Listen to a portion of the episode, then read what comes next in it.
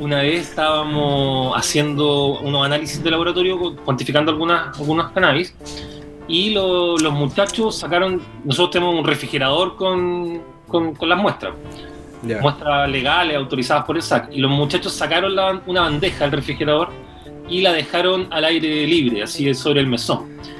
Y básicamente como a los 10 minutos, y nos fue mucho rato, 5 minutos, 10 minutos, teníamos todo el pasillo pasado a Super Lemon Haze, weón. Era un olor, de hecho, que a mí en lo personal, mm, fíjate que no me desagradaba. Es un olor plantoso, por supuesto, muy frutal, eh, bien rico, eh, pero tuvimos lo que se llama una emergencia sanitaria porque teníamos todo el departamento pasado a, a en este caso, a cáñamo.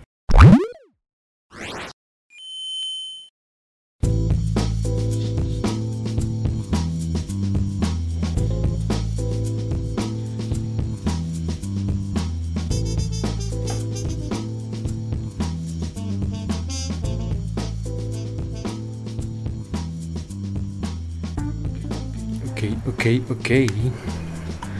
Ok, ok. Ey, ey, ey.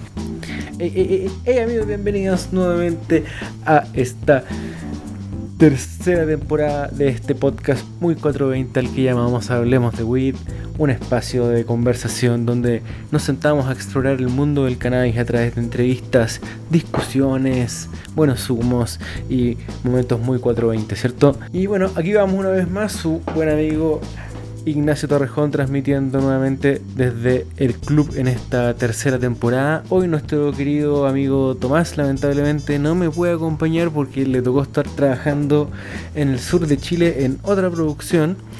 Así que hoy día me toca estar aquí en solitario pero, pero, pero, pero, pero, hoy día tenemos un tremendísimo invitado, tremendísimo invitado, doctor en biología celular y molecular de la Universidad de Concepción. Cáchate esa. Hoy nos acompaña en este primer episodio Fernando Sepúlveda, el profe e investigador canábico del sur de Chile. Acompáñame en esta conversación con Fernando para conocer su experiencia como usuario, como cultivador de cannabis. Dice que es un nerd un nerd del cultivo de cannabis. Vamos a ver qué tal. Y también todo su lado más nerd, yo creo, como investigador y científico canábico de la Universidad de Concepción. Además, también hablaremos de su reciente camino y trabajo como eh, candidato a la futura convención constitucional por el distrito 20. Así que vamos a hablar de todo su lado canábico y su rol social y político que espera poder jugar en el futuro. Así que partimos este primer capítulo con la pregunta, ¿será posible un Chile verde? Vamos. Hola Fernando, ¿cómo estáis? Pues bienvenido por fin a este podcast muy 420, Hablemos de WIT. Bienvenido al club de los amigues amantes de la cannabis. ¿Cómo estás? Hola Ignacio, un gusto viejo, gracias por la invitación. Bacán, bacán estar acá. Buenísimo, qué bueno tenerte acá, de verdad. Eh, nos tomó más tiempo de lo que pensábamos que nos iba a tomar, pero aquí estamos, lo logramos, así que vamos con, este gran episodio. Oye, eh, ciclo. Me interesaba mucho tenerte aquí porque nosotros despedimos nuestra segunda temporada eh, conversando de todo lo que venía este año. de hecho, el último capítulo lo titulamos Mis derechos canábicos constitucionales. Alto nombre. Y hoy, día, y hoy día te tenemos aquí a ti como un... ¿Puedo definirte como un representante canábico que está postulando a la constituyente? Sí, por supuesto. yo, me defino como un, científico canábico. Eh, autodenominado asesor científico de, muchos de muchas agrupaciones, movimientos. Eh, no soy tan activista, aunque ciertamente represento a un, a un sector del punto de vista de sus costumbres, de sus creencias pero la palabra activista como que me hace, como antes, la verdad es que antes de ser activista soy científico y eso siempre lo he tenido muy claro. Así que la mejor forma de definirme es un científico canábico. Buenísimo. Oye, ¿y, cómo nace esta, esta relación de Fernando con el cannabis? ah, bueno. viene? La, la, primera vez que fumé cannabis, que la probé, fue con un amigo, doctor Matías Hepp, eh, gran amigo, eh, época universitaria. Es decir, la universidad, nunca la probé antes de la, de, la universidad. Eh, me pareció una sustancia interesante inmediatamente, no, no me produjo ningún malestar, fue en un ambiente, yo diría, bien, bien agradable, lleno de, de- de bienestar, lleno de, de amistad. Pero la primera vez que probé una cannabis de calidad fue con, con mi hermana grande. En mi hermana grande, que en esa época, eh, que es arquitecta, Ya, buenísimo. eh, los arquitectos siempre, en mi opinión, por lo menos los arquitectos que yo conocía, tenían una, una relación muy cercana con, con la sustancia, con la cannabis. Y recuerdo, sí, recuerdo así grabado la primera vez que probé una, incluso me acuerdo del nombre, era una Chronic de... Chronic es de Sirius Seeds. Ya, buenísimo. Y no, nada, me flipó, me dejó así... No, y aparte que no, te- no partiste con chicas. No, me sentía, sentía eh, algodones en las pies, sentía que caminaba sobre cosas blandas. Era así, oh, no, súper rara. Pero también muy agradable, siempre bien asesorado. Eh, qué mejor que en el fondo probarlo con, tu- con tus amigos, con tu hermana, en este caso. Y ellos mismos, mi hermana y su, su grupo de amigos, también eran cercanos al cultivo. Ya. Muy tecnificado, muy tecnificado en general, cultivador exigente. Eh, entonces también rápidamente me acerqué a, la- a las luces, a los, a los aparatos, digámoslo así, para poder autoproveerse. Pero, y, y eso significó, por ejemplo, que estuvierais un poquito más alejado como de empaparte de un prejuicio hacia, hacia la? O sea, bueno, yo, cre- yo crecí en un ambiente, Ignacio, donde me decían que la cannabis te mataba neuronas, eh, la verdad.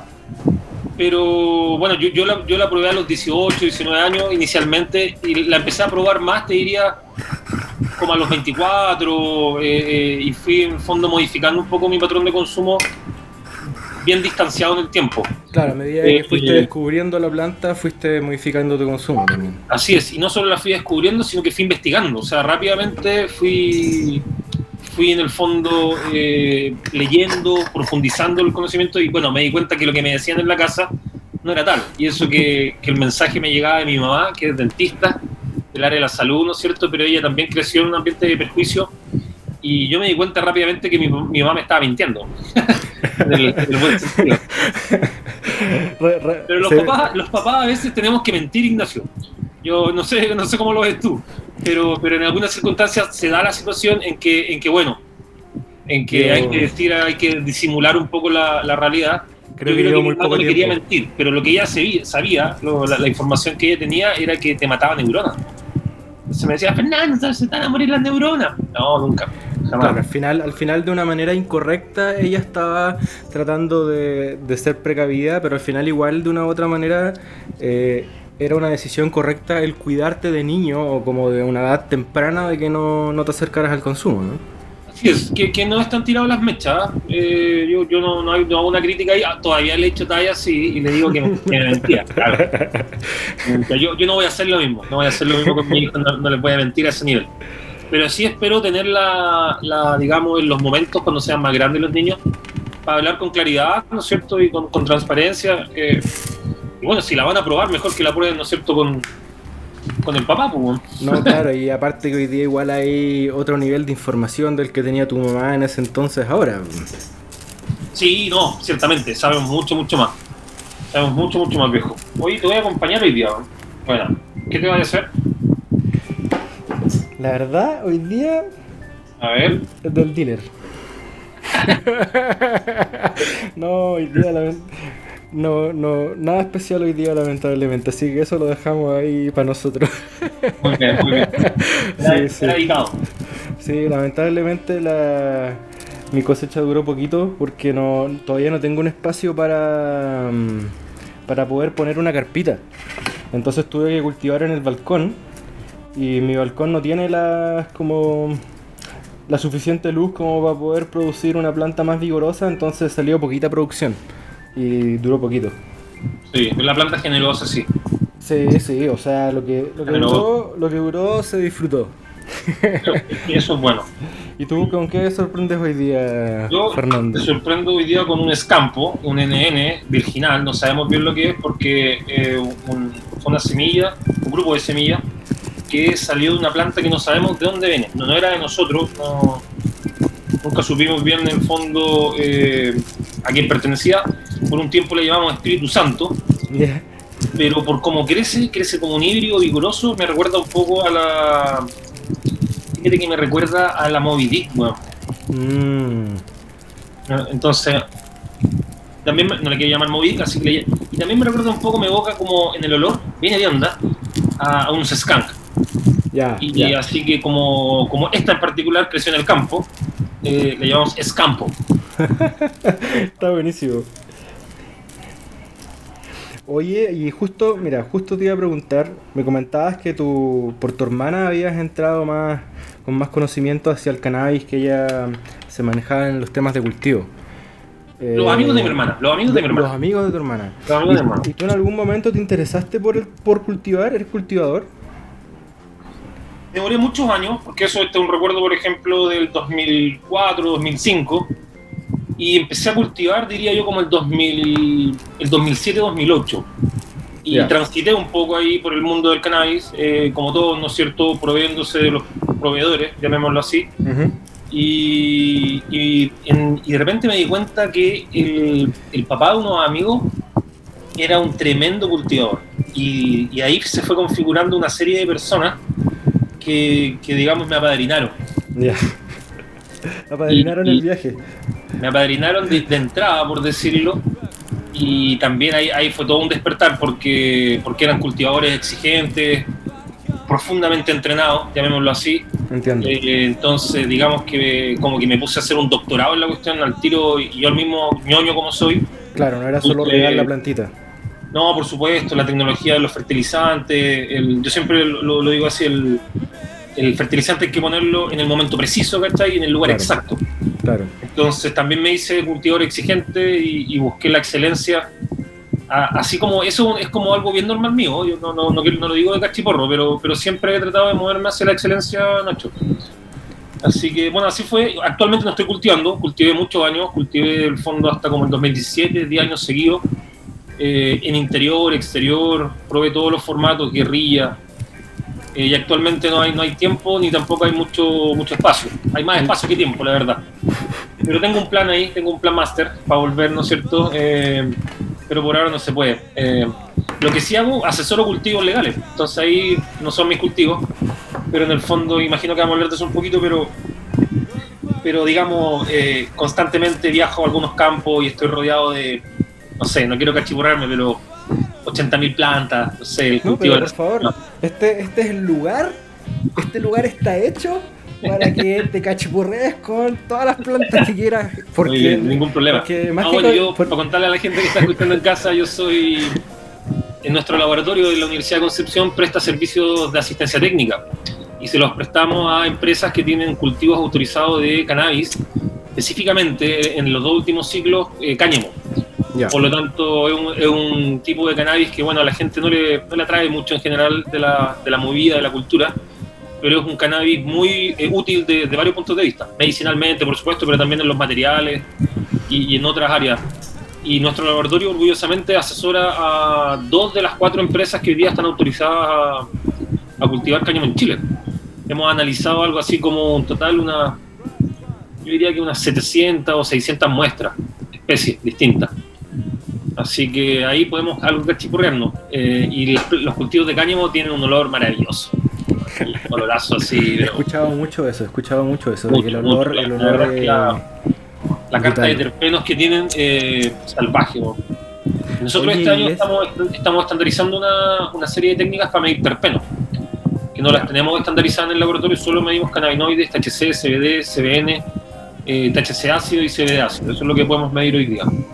Y queremos tener una, una carta de terpeno hacia primer nivel, los 15 principales terpenos de la planta cannabis. Uy, Ya, Bueno, salud. salud. Antes de que nos sigamos metiendo más en la, en la ciencia, me queda una, una última pregunta respecto a, a tu relación personal con la planta. Que es algo que tocaste, que, me preguntaste, no sé cómo lo haces tú con tus hijos, me dijiste. Pero, ¿cómo, cómo, ¿cómo crees tú o cómo ha sido para ti tu experiencia como a nivel familiar de hablar de la planta? ¿Cachai? Como que he visto muchos posts, incluso últimamente, o contenido, que dice así como, ¿cómo hablar de la WIT con tus hijos? ¿Cachai? ¿Tenías alguna experiencia que nos pudieseis contar o recomendar? o sea, con, los hijos poco, Ignacio, porque mis hijos son chicos. Eh, por supuesto, eh, cuando eran chiquititos, muy chiquititos, te digo así, entre 0 y un año, eh, ellos veían de repente, no sé, un tarrito por aquí, un tarrito por allá. Y después, básicamente, cuando empiezan a crecer un poco, yo lo que hago es un poco ordenar mis cosas y, no los dejo en cualquier lugar. y tengo mis lugares en el fondo para poder fumar, no directamente en presencia de los niños. Y esto no es porque quisiera ocultarlo ni mucho menos. Pero en el fondo tiene que ver con, con, el acercamiento, el cual ciertamente yo creo tiene que ser cuando, cuando son un poquito más grandes y se va a ir dando naturalmente. Ellos ven un encendedor y saben que el encendedor es del papá, o sea, es el papá. Entonces, la verdad es que va a llegar el día en que tenga que conversar de eso y cuando lo haga, lo voy a enfrentar con, espero yo, con toda la tranquilidad que, se pueda. Le voy a contar que en el fondo es una planta, ¿no es cierto? Y que como planta eh, nace de la tierra y esta planta en particular es una planta que, que, a mí en lo personal me trae mucho bienestar. Eh, yo no soy el usuario de cannabis Ignacio que fuma todo el día, la verdad. Eh, este es mi primer canito del día, por decirlo de alguna forma, acompañándote aquí porque estamos en el podcast, que más o menos refleja el horario en que, en que lo hago, así después del trabajo, eh, antes de las 11, así, y una mezcla perfecta porque te sacáis la mochila encima, transitáis hacia otro, hacia otro sentir, ¿cachai? Y te permite después de esto bajar y compartir un rato con la familia y es, un, rato súper agradable en, mi en mi interpretación puro bienestar.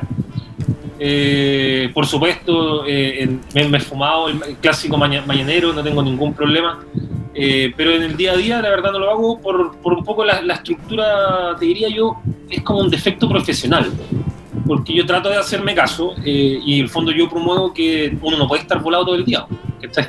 Eso es en general lo que les digo siempre a mis alumnos incluso. El, cerebro necesita momentos de, ausencia. Eso, te, quería preguntar, porque, claro, al final hay muchas veces que se dice, no, tú no deberías estar volado todo el día, pero ¿por qué? Eso es lo que quería escuchar. Depende, O, sea, o sea, hay gente que necesita estar volado todo el día, hay situaciones, y muchas de ellas son médicas, eh, pero yo te diría en este caso, tiene que ver porque el, cerebro es un, órgano profundamente, se dice, plástico, adaptativo. Eh, en general se adapta rápidamente a un montón de situaciones eh, y es, un, diría yo, una característica relevante de cómo funciona el cerebro. Por lo tanto, si los cannabinoides están presentes todo el día, mi interpretación de eso es que se pueden generar mecanismos adaptativos que te lleven a modificaciones de ciertos funcionamientos cerebrales modificaciones que en algunas situaciones, eh, eh, Ignacio, pueden ser buenas, pero en otros casos pueden ser quizás inadecuadas. Claro. Entonces, eh, el, cerebro, por otro lado, tiene una capacidad que es como de volver al equilibrio. Cuando nosotros estamos, por ejemplo, ahora estamos conversando, pero si, no sé, fuéramos a una fiesta, empezaríamos a bailar, nos activaríamos, pero después, en el fondo, igual volveríamos a un equilibrio y nos inhibiríamos un poco. Esa, esa, esa capacidad del cerebro, esa capacidad se llama la plasticidad, fíjate que se modifica importantemente si los cannabinoides están presentes todo el tiempo. Entonces, a mí me parece que desde una mirada neurobiológica de cómo funciona el cerebro, para que esos cambios adaptativos no se den tan rápido, eh, le hace bien al cerebro tener momentos de ausencia de cannabinoides. Y los cannabinoides salen del cerebro como a las dos horas, bajan significativamente su concentración y el cerebro recupera más o menos casi todas las funciones cognitivas, ¿no es cierto? Diría yo, casi todas de manera normal.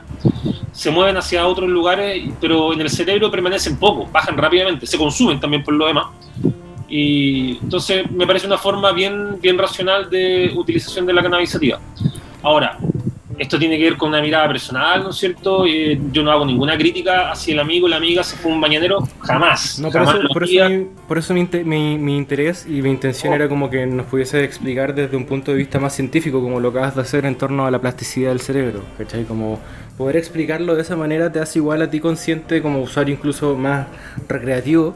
De, de, qué impacto puede tener esto sobre uno y, ¿Y cómo yo podría darme cuenta, por ejemplo, si es que está teniendo un efecto negativo sobre mí? Una pregunta. En general, desde, desde la comunidad de científicos o, médicos, desde el área de la salud que estudian, no solo médicos, tenemos a los psicólogos también que estudian las drogas, se habla de que las sustancias en ciertas circunstancias producen eh, alteraciones problemáticas. En el fondo, y dentro de esas alteraciones problemáticas hay varias situaciones que uno debería tener atento, ¿no es cierto?, a, si se están dando o no se están dando. ¿Cuáles? La organización familiar, eh, la organización económica, tu trabajo, eh, desde un punto de vista de actividades que la persona desarrolla. Eh, por otro lado, también hay que reconocer que en ciertas circunstancias hay alteraciones cognitivas que pueden ser importantes. Por ejemplo, la que principalmente yo observo en los usuarios de cannabis muchas veces tiene que ver con la planificación, Ignacio, que es una función cognitiva relevante para la vida de las personas. Saber planificar, proyectar, ordenar eh, y después ejecutar, eh, que otra situación. Entonces, en ciertas circunstancias uno tiene que estar, como diría yo, así como ojo al charqui, atento ahí, a ver si hay alguna alteración y, ser crítico con uno mismo y hacer su propio autoanálisis. E, en este, en este relato que te estoy haciendo, el, conocerse es súper importante, Ignacio. Saber cómo tú eres, saber si en circunstancias. En, fácil, en fácil podríamos decir que uno al final, si logra hacer un volado productivo, en, tu vida diaria, si es que lo ocupas constantemente, no hay ningún problema, pero si llegases a hacer un volado improductivo, algo, algo está pasando. Probablemente podría ser problemático, sí. No, sí, de hecho, la funcionalidad es fundamental, pero también te diría la estructura de los aspectos que mencionaba antes, la estructura familiar, eh, el trabajo eh, como, herramienta, digamos, de, vida, el trabajo es importante en general con las personas, en todo ámbito, organización familiar. Mm hay, más de una situación que se podría ver alterada, diría yo, eh, en el uso de sustancias. Ahora, aquí no estamos especificando, especificando para el cannabis. La verdad es que esto es válido para todas las sustancias. para cualquier sustancia que genere un, mínimo de... Pero mira, conectemos esta parte con lo que me preguntaba antes de cómo enfrentarlo con los, con los niños, porque yo, no lo he enfrentado nunca con mi hijo, porque son muy chicos, tienen tres años, un año. Pero sí me ha tocado conversarlo con sobrinos. Ya que son más grandes, adolescentes en el fondo, que están probando la, sustancia, que la han probado, papás preocupados. Y en el fondo mi mayor eh, recomendación no es decirle que no, no, no, es darle un mensaje prohibitivo, pero siempre les, les, termino hablando de la dosis y la frecuencia. La dosis y la frecuencia, o sea, cada cuánto fumas y cuánto fumas. También les hablo del ambiente, con quién fumas. Eh, y inevitablemente conociendo el papá le pregunto de dónde saca la marihuana, digámoslo así, para saber si el cabro chico o la cabra chica se está criminalizando para conseguir su cannabis. si, el cabro va a ir a, meterse a un barrio que quizás puede salir trasquilado a otras manos, y diría, oye, mejor no vaya para allá, pasa para acá, ¿cachai? Yo, habla conmigo. Eh, porque lo que no puede ocurrir es que en el fondo, en pos de querer explorar, porque los adolescentes son muy exploratorios, eh, se criminalicen y, en la clave está ahí en saber recomendar un esquema que, te diría yo, no promocione el consumo. En el fondo, lo que tú no, si quieres hacerlo bien, eh, lo que no debería hacer es que el, adolescente entienda en ese momento que la cannabis eh, es muy entretenida. Y la cannabis puede ser entretenida, pero también es un sedativo, recordemos. Entonces, es un fino equilibrio de cómo transmitirle que, que en el fondo el adolescente tenga un consumo adecuado, una baja frecuencia, ojalá en baja cantidad, y que si va a explorar, explore, ¿no es cierto?, en un ambiente conocido y lo más resguardado posible para que tenga una buena experiencia. También le digo, y esto se lo digo mucho a mis alumnos, yo hago clases, por ejemplo, a cabros que entran recién a la U, y nos ponemos a conversar ahí un poco, ¿qué, hace usted, profe? Y yo le digo, no, yo estudio la cannabisativa, y todos, ¡ay, profe de la marihuana! Eh, entonces se, se, prenden al tiro, entonces es un buen tema de conversación con los jóvenes, pero un, cerebro de un joven, de una joven de 18 años, es un cerebro joven es un cerebro bien joven, de hecho se llama juvenil tardío. Yo diría que todavía no es adulto. Yo les digo a esos alumnos más o menos lo mismo, lo mismo que le digo al adolescente. Pero ahí le puedo decir, ya, mira, está en la U, en la U igual es una época más exploratoria, pero en esencia el mensaje es un poco parecido, pero un poco más relajado desde el punto de vista de que, oye, igual lo podéis pasar bien. Si la, la universidad, la, esa época de la vida, digamos, es para pasarlo bien. Eh, y también le digo, bueno, hay toda una vida para consumir cannabis sativa, así como otras drogas, si tú quieres, nadie está obligado, pero en el fondo no sé si es precisamente en la adolescencia o en la etapa juvenil tardía.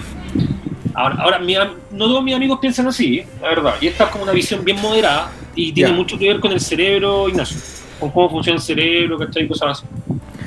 Que me parece perfecto, porque al final creo que una de las cosas que más, el órgano que más deberíamos tratar de cuidar está acá arriba. es importante órgano. Oye, pasemos, vamos avanzando. Oye, me, me, quedo con la universidad y con la investigación y con el profe, el profe canaico, el que estudia la, cannabis. Pero ¿Cómo fue ese proceso de, de hacer entrar la cannabis a, la academia, a la investigación, a tu laboratorio? Que me dices tú, en el laboratorio tenemos un equipo para analizar todo esto de la planta. ¿Cómo, cómo llegáis a eso? Bueno, eso a eso mismo llego un poco más de viejo. De hecho, nosotros partimos el año pasado.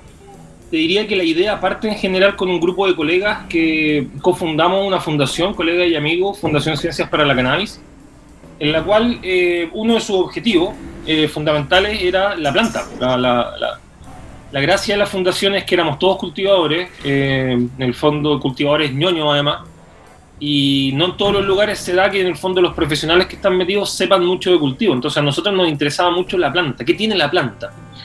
Y por eso en el fondo la, fundación partió con un área analítica que yo, yo continúo y la fundación también, cada uno por separado pero juntos, ¿no es cierto? Continuamos eh, en este camino de conocer qué es lo que tiene, qué es lo que tiene la planta. Y, y en realidad la cuestión se va dando de a poco, o sea, desde el uso, desde ser usuario, ¿no es cierto? ahí uno se va juntando, se cachan, si al final siempre hay gente que fuma cannabis, la gente se reconoce, tú los veis entrar al edificio todo achinado, y este, es de los mismos. Esto viene de la y vuelta. Y después del doctorado básicamente tenía que buscar un tema de trabajo y, lo que no quería hacer era hacer lo mismo que hacía mi, ex jefe, mi tutor, Lucho Aguayo, a quien mando un gran saludo.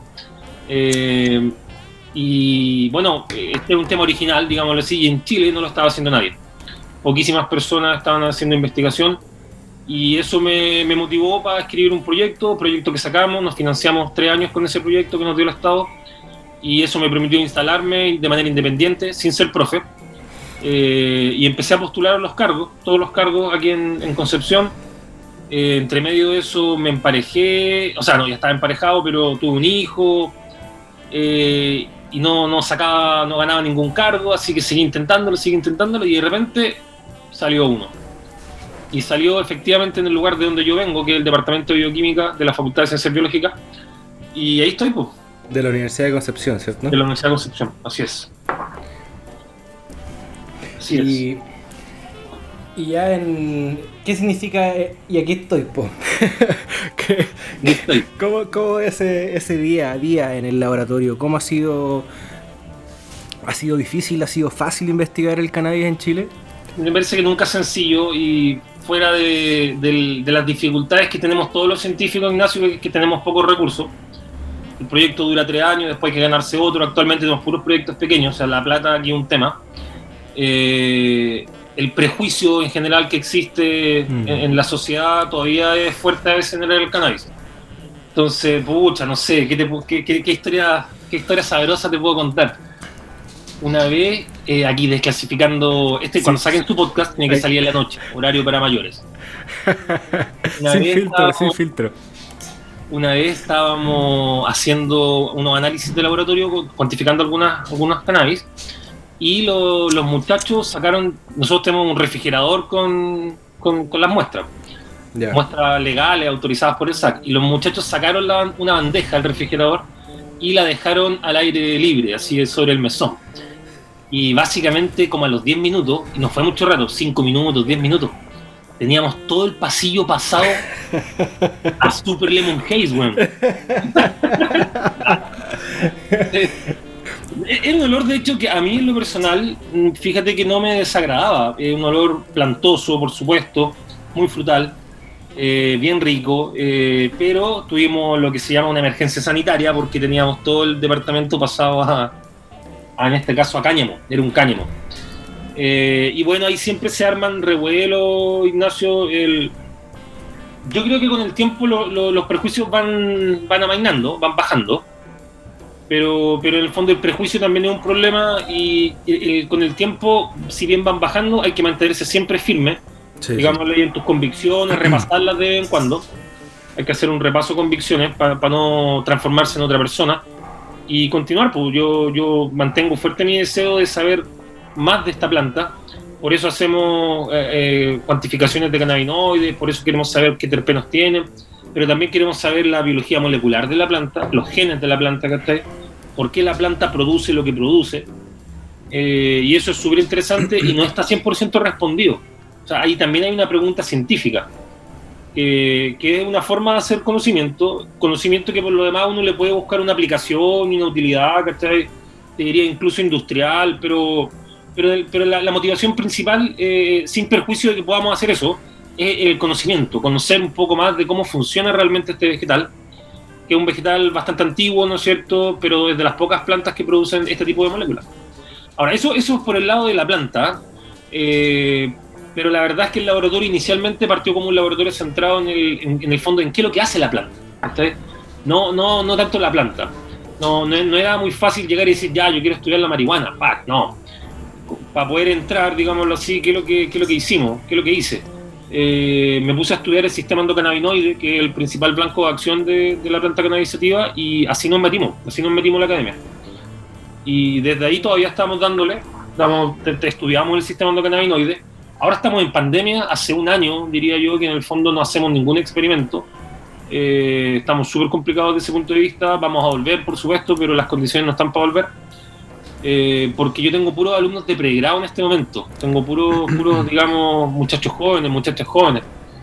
Y los alumnos de pregrado no, no pueden volver a trabajar así como así.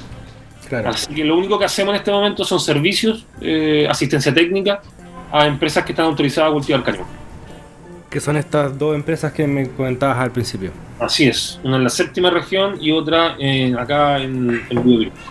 Oye, antes de pasar al tema constituyente, una última pregunta respecto a,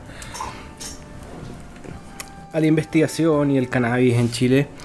¿Cuál crees tú que es la proyección que, puede tener la investigación del cannabis una vez que, no veremos una regulación seria y nueva para, para tanto para las drogas como para el cannabis en Chile? Mira, yo creo, hagamos un ejercicio en el tiempo. Tú que eres también un muchacho joven. ¿Qué tenía todo esto, Ignacio, tú? 30.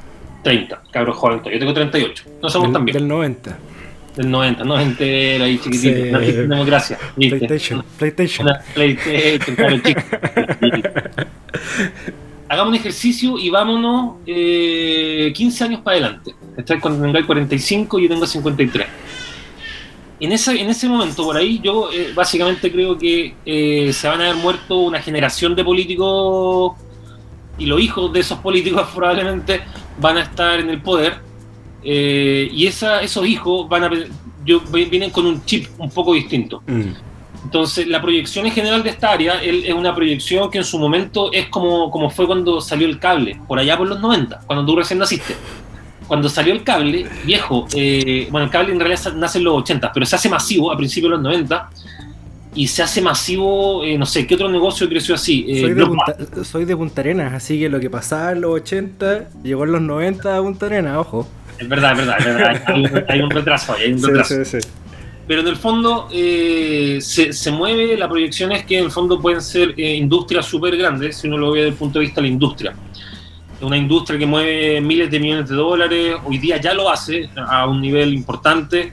En algunos estados de Estados Unidos la recaudación fiscal por iniciativas canábicas es en el fondo interesante. Eh, en, en Canadá también es un modelo viable. Así que lo que se proyecta de, la parte industrial es que la industria siga creciendo y, llega a un boom que todavía no ha llegado. Esa es mi impresión. Eh, probablemente también esto va a ir de la mano con escenarios donde los cultivos y la producción local cambia. O sea, Chile va a ser un país cañamero probablemente en el futuro. Nosotros estamos apoyando esa idea. En el fondo queremos, queremos que Chile sea un país cañamero. Y también a la, mano de eso van a haber iniciativas medicinales, ¿no es cierto? Ya las hay la proyección es que todo siga mejorando en ese sentido. Ahora, desde el punto de vista de la sociedad, la, la realidad es que también van, vamos a tener un, yo diría así, un mayor uso de la cannabisativa desde un punto de vista eh, medicinal. Por supuesto, estamos en la etapa de transición, como la, última etapa, diría yo. A mí me gusta creer esto, hay gente que no mm. es tan positiva, pero me gusta creer que estamos en la última etapa de la prohibición, eh, que en el fondo la sensación ha llegado y las cosas van a mejorar y han ido mejorando un poco en algunos lados. Pero lamentablemente el sistema no es perfecto para nada y las policías siguen haciendo un mal trabajo. Eh, en algunos casos el Estado también es un poco, digamos, moral, moralista con, la temática y eso enlentece todo. Eh, pero si uno mira a otros países que han perdido ese, ese prejuicio moral eh, y que de alguna forma trasladan más poder a la sociedad, y esto nos puede servir un poco para la parte así como constituyente, eh, lo que hace la sociedad es que las sociedades pueden manejar el uso de cannabis. Entonces la sociedad no se va a desmoronar porque tengamos más cannabis dando vueltas, el consumo en adolescentes no va a explotar porque tengamos cannabis dando vueltas. Podríamos hacerlo mal, pero estamos trabajando un grupo de personas y yo creo que el Estado va a responder a eso. La función del Estado es responder a las personas para que tengamos escenarios de seguridad. po. De todas maneras. Oye, es- tengo un rebote, no sé por qué. Aló, aló, aló. ¿Me escucháis bien tú a mí? Yo te escucho bien. Aló, aló, aló, aló. Ahí sí, Sí, sí, sí. ahí sí.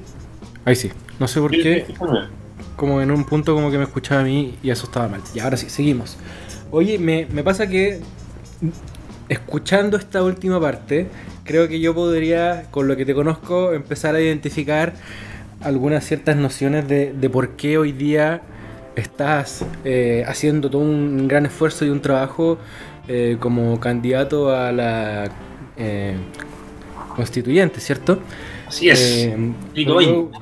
Pero, te voy a preguntar, obviamente, directamente, eh, de cómo nace eh, esta opción o esta alternativa de decir, vamos. Mira, o sea, la... es interesante conversar esto contigo porque tuvimos un live por ahí hace meses atrás, ¿te acordáis? Yo creo Sí, que con como nuestros en- amigos de, de la feria, como en octubre. sí, en... Como cerca, como cerca de la. Cerca como de cerca la votación. Cerca Sí, de la votación. por ahí. Y en esa época, eh, un montón de personas me, me dijeron que por qué no escribía la, constitu- la constitución. Cabezón, tú deberías escribir la constitución. Eh, lo- los mensajes, los, los- participé en algunos foros, live con- contigo. Eh, y claro, por ahí, fíjate que pasa algo bien interesante que es como que se te, te ponía a pensar un poco, bueno, ¿cómo será posible esta cuestión? Y después empecé a pensar para atrás, yo hice un análisis y dije, bueno, en realidad llevo un montón de tiempo tratando de buscar escenarios alternativos para poder dese- desenvolverme en, en sociedad, eh, en una sociedad donde el Estado no me apoya tanto, tanto, ¿cachai? Yo lo desde un punto de vista individual. Y el siguiente paso es darte cuenta que esto que te pasa a ti no te pasa solo a ti, po, le pasa en realidad a millones de personas, porque en el fondo tenemos una sociedad que, que bueno, por un lado es patriarcal, es autoritaria, es paternalista, eh, en el fondo un Estado que se mete en tu cuerpo, un Estado que, que te dice la vida que tienes que vivir, cuando tú en esencia no estáis alterando nada, no estáis vulnerando ningún derecho de nadie por el hecho de ser usuario de cannabis. Entonces, yo creo que obedece un, un poco a la, lógica de cómo pienso, de, de mi espíritu crítico con el Estado, ¿no es cierto? Y, y a decir de manera, en este caso, con una fuerte convicción personal, pero, pero basado en toda mi experiencia de- del grupo de personas con el que he trabajado, de la sociedad que observo, que tiene los mismos problemas. En el fondo tenemos un Estado que se mete en tu cuerpo. Y eso por un lado, ya. E- Mm. Esa idea, después de todos esos mensajes, como que dije, oh, ya, ¿qué onda? Eh, y de repente, de repente me llama eh, un diputado de acá de, de Concepción, que es el Félix González, y, y en esencia habíamos conversado alguna vez, yo, yo, yo tenía un acercamiento al Partido Ecologista Verde, porque ellos me invitaban a reuniones, a capacitaciones de en temas de droga. El Partido Ecologista Verde, esto no es una defensa de los partidos chiquillos que están en la casa, pero el Partido Ecologista Verde es el único partido que dentro de sus lineamientos fundamentales, mira, acá tengo un flyer, mira, no vengo a hacer propaganda, pero me dice, ¿alcanza a ver ahí? Se ve hojita. Las hojitas lindas. Es el único partido que apoya el uso medicinal y recreativo de la planta cannabisativa, que, que no, es, no es poco, por lo tanto, se da un acercamiento, lo pienso un rato y me animo en el fondo a, a tratar de, de escribir la constitución. Y ahí pasa algo más interesante aún, que es que, bueno, ¿cómo voy a hacer esta vez si nadie va a votar por mí?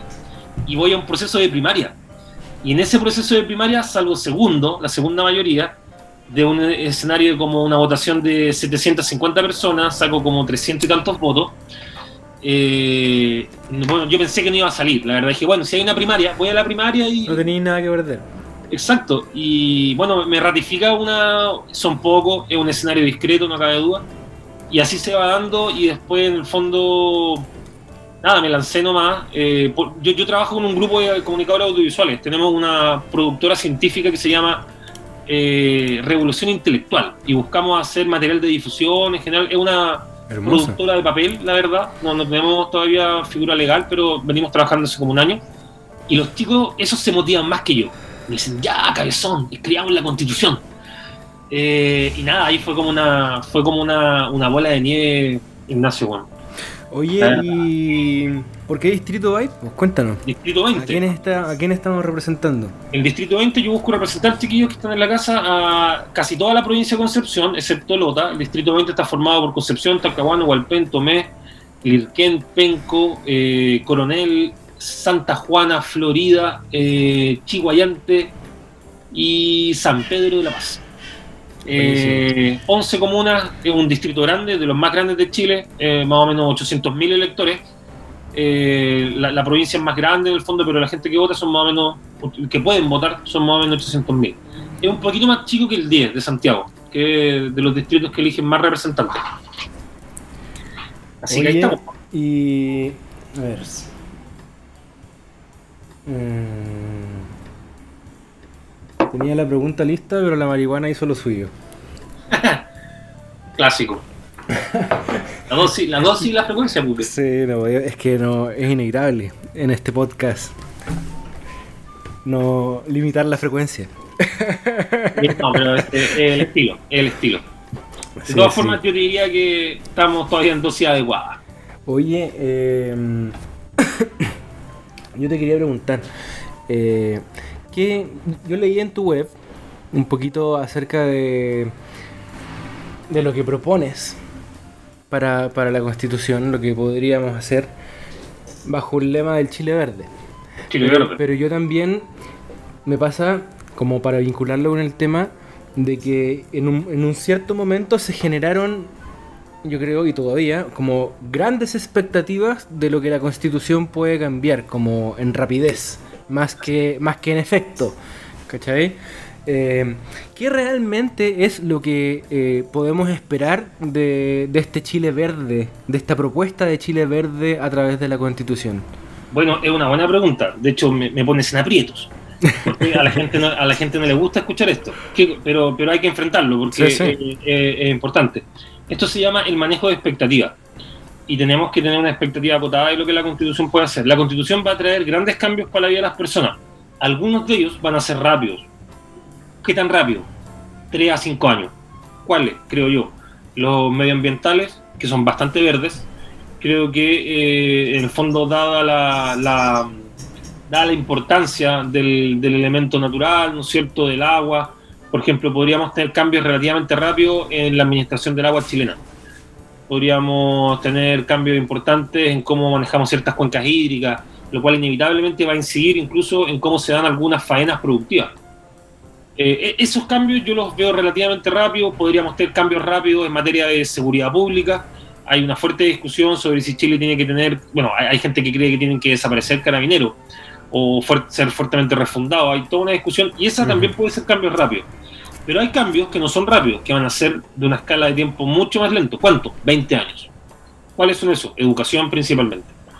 Eh, vamos a introducir cambios importantes en la educación chilena, creo yo. Para eso hay un montón de gente motivada, eh, tratando de llegar a la constituyente. Y esos cambios se van a notar en la vida de las personas, Ignacio, en 20 años.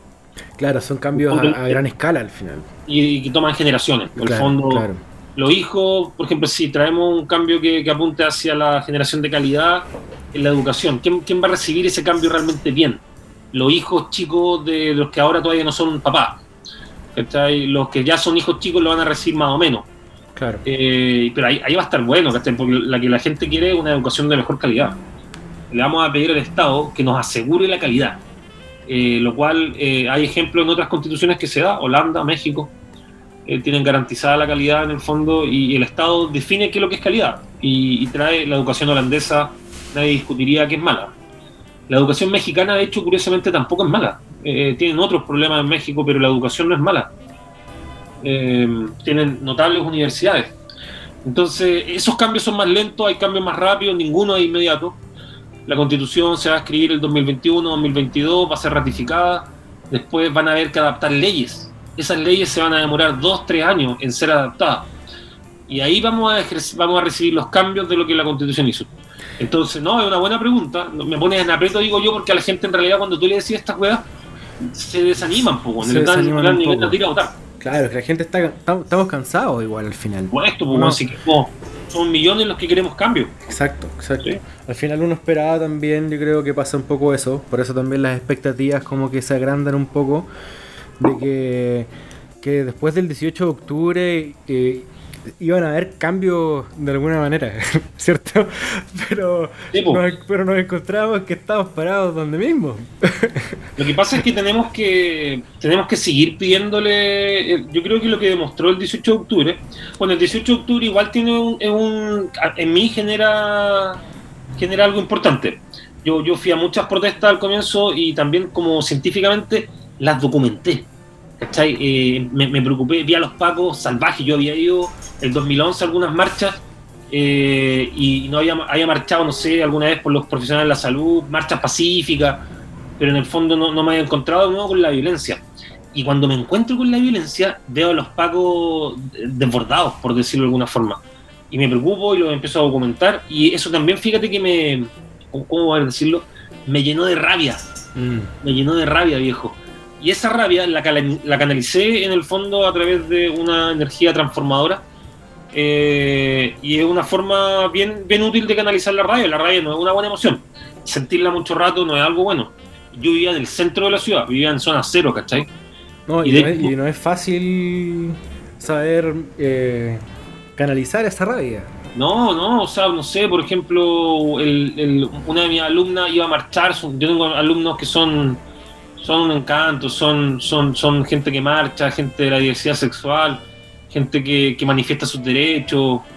Eh, y claro, la cabra sale a la marcha y sale con el pololo y al pololo le llega un perdigonazo acá debajo del ojo, bueno. Puede haber sido perfectamente. Entonces, a mí me, pasa que, claro, que también hay una preocupación por, por, por, tu, por tu gente, por decirlo de alguna forma. Y eso también me, me, llena de rabia, güey. Me llenó de rabia. La primera emoción que sentí cuando estaba pasando era rabia, güey. Mucha rabia. Y la rabia la canalicé y dije, voy a, voy a apoyar cambiar esta weá desde la constitución, que es una forma de cambiar la weá. Eh, ahora, no es quizás la forma más rápida, y, de hecho no tenemos que dejar de, buscar las otras. Mm. Las formas, hay que pedirle más al Congreso, hay que pedirle más a los políticos, y uno tiene que organizarse. Yo creo que la mejor forma de luchar contra la injusticia es organizarse. Y yo tengo ejemplos diarios, día a día, o sea, por ejemplo, no sé, mi junta de vecinos, los mis vecinos del barrio, o sea, son, son en el fondo lo que me ha salvado en este año de pandemia es tener vecinos, viejo. Organizarse con ellos, ir a comprar juntos, ya compremos todos juntos, bueno, para que vamos a comprar separados.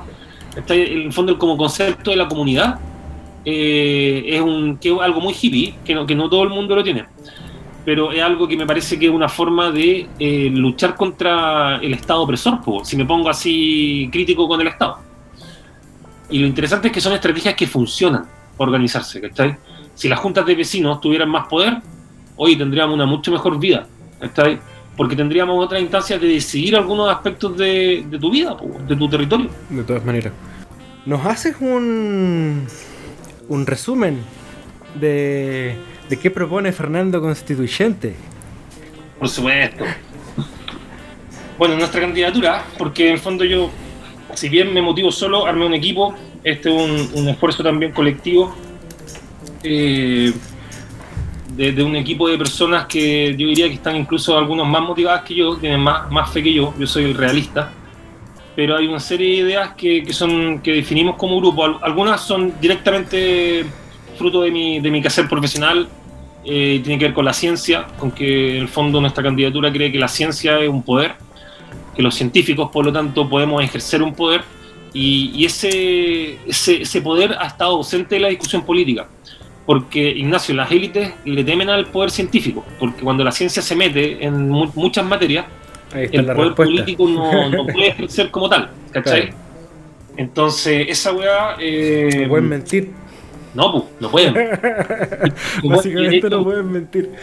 no, de hecho, por eso tú veis que la Cámara de Diputados del Senado llama a expertos, pues, pero llama a los expertos que ellos quieren. Mm. ¿Cachai? Entonces, de investigación.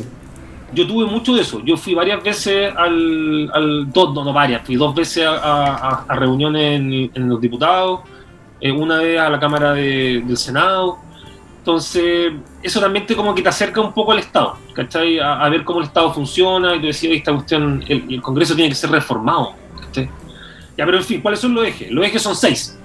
Son varios. Eh, la ciencia como motor para el desarrollo, desarrollo que sirve eh, para toda la sociedad. Hoy día el conocimiento, Ignacio, lo ocupan principalmente las empresas eh, y tenemos que cambiar esto. El conocimiento puede llegar directamente a las personas. La cannabisativa, sin ir más lejos, es un ejemplo de aquello.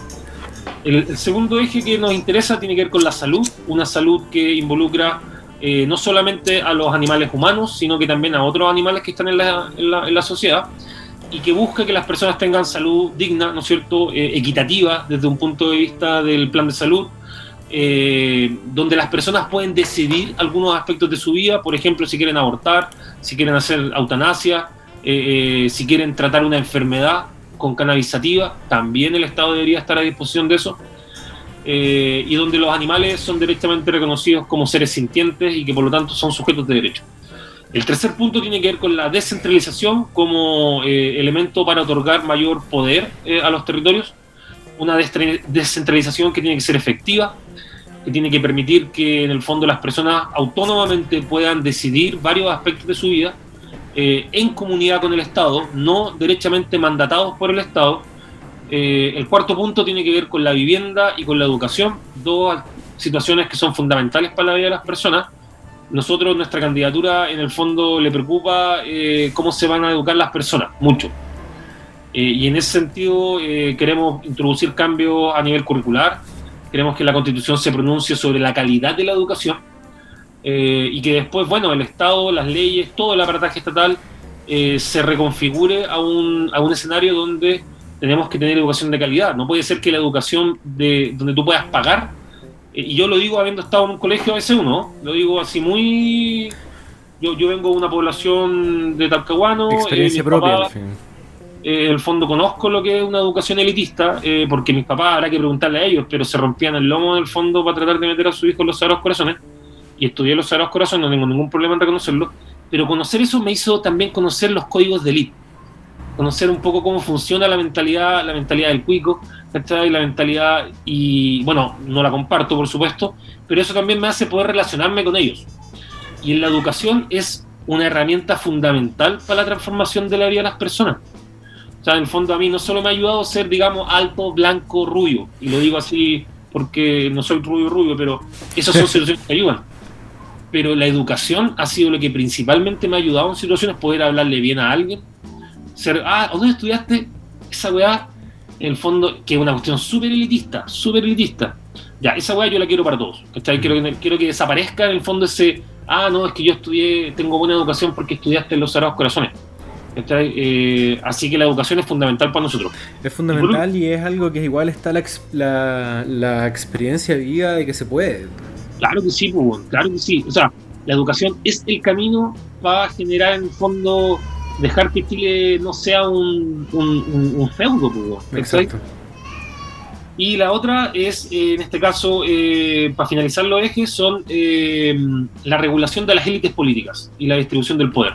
En el fondo, las élites, eh, este no es un discurso anti-élite. La verdad es que yo entiendo que las élites tienen que funcionar. Como te digo, conozco va- varios códigos de, de élite.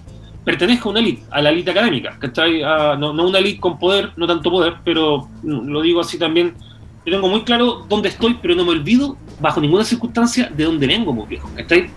Y eso me hace siempre tener un pie aterrizado eh, eh, en la realidad, en la sociedad, pese a que tengo una casa, digamos, bonita y me ha ido bien en la vida. eh, bueno, la realidad así de las demás personas la vivo en el día a día. Vivo en una población donde tengo una casa bonita, pero está al lado de un barrio es un barrio donde la gente tiene un auto, ¿cachai? Donde las personas tienen que trabajar, tomar colectivo, tomar micro. Entonces, lo que pasa con a veces con la gente es que se, se desclasa, weón. Se, se, se olvidan un poco de. de- o no, no sé si les, pero, pero a, la clase poderosa le pasa siempre. Y, y a mí esa weá no, no, no creo que me pase. es, la- es como, es como la llamada desconexión que se habla hoy día. Absolutamente, ¿cachai? Y, y esa weá tiene que ver un poco con, con el modelo que tenemos, pues. El modelo de, de- donde las élites tienen en realidad un trato diferencial, weón, ¿cachai? Eh, y esa weá también me molesta, me molesta mucho. Y, y quiero que se acabe, por supuesto, quiero que el Estado eh, te trate por igual, ya sea que tú viváis, ¿no es cierto?, en La Pintana o que viváis en Las Condes, Mm. eh, en un ejemplo santiaguino, eh, eh, por decirlo de alguna forma. Eh, entonces al final se suman un montón de cuestiones. Yo, yo creo que en el fondo los poderosos son, son hoy día un grupo muy pequeño, pero muy fuerte. Y, tienen que, de repente se ve gente que se va a trabajar a una gran empresa, después es ministro, después deja de ser ministro, se va a la gran empresa. Eh, vemos gente que de repente, eh, no sé, el, hijo de un buen poderoso mata a un weón en un accidente y no le pasa nada, pues, Porque el papá hace todo lo que tiene que hacer para que el cabro chico, a su cabro chico, no, hay una crítica despiadada hacia ese papá. Pero esa weá está mal, pues, y eso tiene que ver porque las élites en la práctica, Ignacio, no son tratadas eh, de la misma forma que los ciudadanos normales. se, tratan entre ellos mismos al final. Se tratan entre ellos mismos, se reproducen mm. entre ellos mismos, no cabe duda. Eh, y eso hace que el poder perdure. Pues entonces yo no voy a poner en la constitución, si llego, que no se puede, que tú no puedas tener relaciones con, con, tu prima. Ya, para, su tranquilidad, amigo de No, usted va a poder seguir teniendo sexo con su prima, no se preocupe. Eh, pero, pero lo que sí en la práctica hay que hacer es que la relación con el Estado sea más rigurosa. Y hay ejemplos en, en constituciones europeas en que las élites están mucho más reguladas. Eh, este, este lejano oeste de lo que las élites quieren hacer. Tú tenés plata acá y listo, eres poderoso. No puede ser esa weá, no. No, puede ser. Así que ahí lo resumí y expliqué bastante de los ejes. Ah, importante sí, disculpa, porque aparte, aparte de nuestro eje, estos son los, ejes donde estamos trabajando, tenemos propuestas. Eh, nosotros nos regimos en, también por valores, tenemos ciertos valores y principios. Eh, y son cuatro. Uno de esos es la transparencia y la probidad como, como característica fundamental de todo nuestro proceso. Eh, el amor por el territorio de donde tú eres, el respeto hacia el lugar de donde tú creciste, de donde te formaste, eh, es también un valor para nosotros. equidad de género, y ahí tenemos una historia bien simpática porque el equipo cuando se armó éramos puros hombres. Y dijimos, tenemos que meter mujeres, y ahora estamos casi 50 y 50 eh, seguimos siendo un poco más hombres, pero en el fondo, eh, desde un ejemplo práctico, hay que hacer más cosas, es solo un ejemplo práctico. La equidad nos preocupa mucho y también vamos a tratar de, eh, en todo lo que hagamos, de que tenga una mirada de género. Y para eso tenemos que respetar la opinión, ¿no es cierto?, e integrar a las chiquillas a cagar. Y por último, la búsqueda de mecanismos participativos, como, como estrategia transversal a toda la, la política. O sea, en el fondo eh, en todos los ejes que mencionamos, nosotros proponemos que las personas puedan incidir de alguna forma, a través de algún mecanismo participativo propuesto por el Estado, vinculante, en el cual en el fondo tu, tu decisión vale, ¿no es cierto?, para lo que va a ocurrir realmente en tu territorio. Oye, Fernando, vamos con la última pregunta de este episodio. Eh, la pregunta clásica con la que nos gusta cerrar Hablemos de WIT. Eh, ¿Cómo sueñas tú el futuro del cannabis en Chile? ¿Cómo, cómo te gustaría ver eh, este país eh, cañamero nuevamente? Bueno, es un, es un buen, una pregunta. Eh, la verdad es que mencioné algunas cosas, yo, pero, pero no voy a partir como lo mencioné, porque ahí dije algunas cosas del Chile que, que sueño. Yo espero que, que los prejuicios en general disminuyan hacia el hacia el marihuanero en su forma clásica de, decirlo. Eh, y eso tiene que ver mucho con, un prejuicio de años setentero, en el cual crecieron muchas generaciones. Y yo espero que en el fondo, de aquí a 15 años más, si volvemos a ese ejercicio de proyectarnos el tiempo, yo creo que vamos a tener una sociedad mucho más, más madura. Espero para llegar a eso y que cuando seamos viejos podamos ir a una plaza, digámoslo así, a fumando un porro tranquilo, Ignacio, tenemos que, en esencia, trabajar para que el Estado tenga una sociedad donde se respetan los derechos de las personas. Habrá que decidir si en realidad se puede ir a fumar un espacio público. El papá. El papá. Ya, está, ya está en su hora ya. Sí, terminamos entonces. Tenemos Oye, una chiquitita de un año que me dice papá, papá, papá. Sí, sí. Todo el rato. Estamos en la misma, un año Increíble. tres. Así que no entiendo. Muchas gracias por tu tiempo, muchas gracias por haber venido a, conversar con nosotros, a nuestro clubcito de amantes de la cannabis, aquí en Hablemos de WIT.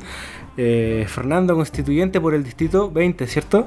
Así es, distrito 20, Concepción, Talcahuano, Hualpén, Coronel, San Pedro de la Paz, Chihuayante, Florida, eh, Santa Juana, eh, Tomé y Penco. Te dejo este último minuto para despedirte.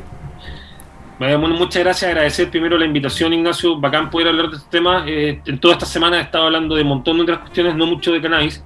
Y la verdad es un tema súper interesante. A mí me gusta mucho. Creo que en el fondo es una planta súper útil socialmente hablando. A mí en lo personal me ha conectado con una parte de la sociedad que si no hubiera conocido en el fondo a, estas personas, si no hubiera participado un poco de, esta cultura, diría yo, eh, tendría una opinión diferente y probablemente haría otras cosas. Así que le debo mucho de ese punto de vista. Eh, me parece que, la sociedad la utiliza bastante, por lo tanto el Estado tiene que estar a, Tiene que hacerse cargo. Tiene que hacerse cargo y de buena forma. Y eso siempre me ha motivado por tener un mejor, una mejor regulación, una mejor forma de ser. Para la gente que nos está escuchando en casa, simplemente decirle que eh, yo espero escribir la nueva constitución de Chile eh, con mecanismos participativos donde la gente pueda decidir y que sea una constitución que traiga bienestar para toda la sociedad. Bueno, Fernando, muchas gracias. Gracias a todos los amigos que nos escucharon este primer episodio de esta tercera temporada de Hablemos de Weed. Eh, síganos en todas nuestras redes, arroba buenaflora.com. Eh, pueden ver todo nuestro contenido en www.buenaflora.com. Seguirnos, suscribirse a nuestro canal de YouTube, que vamos a estar subiendo harto contenido. Y nada, pues nos escuchamos y nos vemos la próxima semana en un nuevo episodio en este mismo lugar. Gracias Fernando, nos vemos en la próxima. Espero verte pronto acá por Santiago y a ver si compartimos algo. Demasiados años sin semanas, sin meses, sin viajar, viejo. Así que sería un gusto. Un abrazo. Eso, nos vemos, cuídate. Gracias por tu tiempo, chao.